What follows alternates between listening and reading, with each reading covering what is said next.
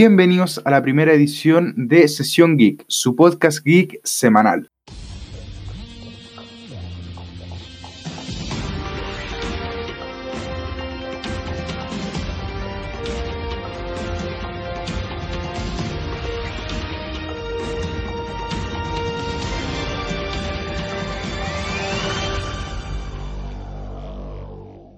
Como muchos saben, el Internet explotó cuando se filtró sobre las negociaciones entre Warner Bros. y el actor Michael Keaton, al cual lo recordaremos por interpretar al buitre en Spider-Man Homecoming del año 2017.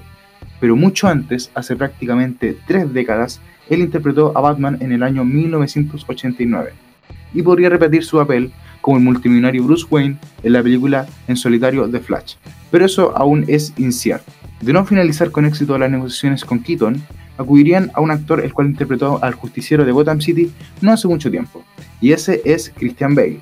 Pero todo esto depende de Michael Keaton. Pero bueno, a continuación diré un pro y un contra de por qué se debería unir alguno de estos dos actores al DCU. Entonces, vamos a lo que nos importa.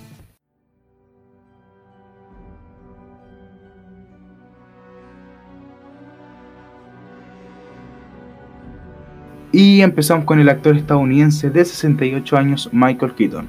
Lo bueno es que podría presentar nuevamente al personaje y así en un par de años crear una adaptación live action de Batman Beyond o Batman del futuro.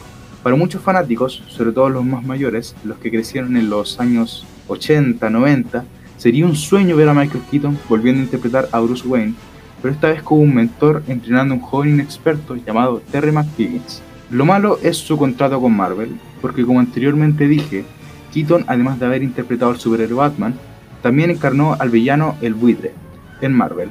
Y los actores que trabajan con esa compañía tienen estrictamente prohibido irse con la competencia, la cual es DC Comics.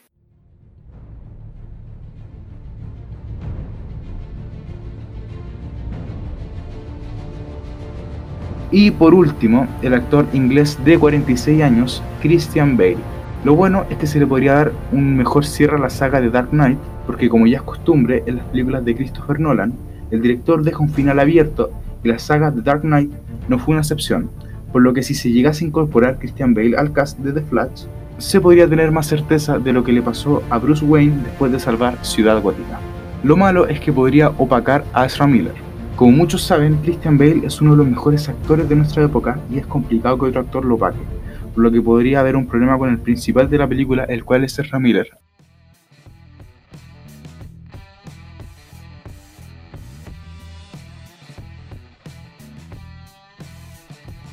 Pero yo a quién prefiero, Bale o Keaton. Hace un año hubiese dicho que me encantaría ver a Christian Bale en papel, pero eso hubiese sido porque no había visto de buena manera las películas de Batman de Tim Burton.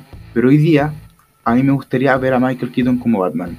Y así hacer que se inspiren las generaciones más jóvenes a ver las películas más antiguas de este personaje. Pero bueno, aquí va la última pregunta y con la que finalizaré este podcast. ¿Ustedes a quién prefieren? ¿Michael Keaton o Christian Bale?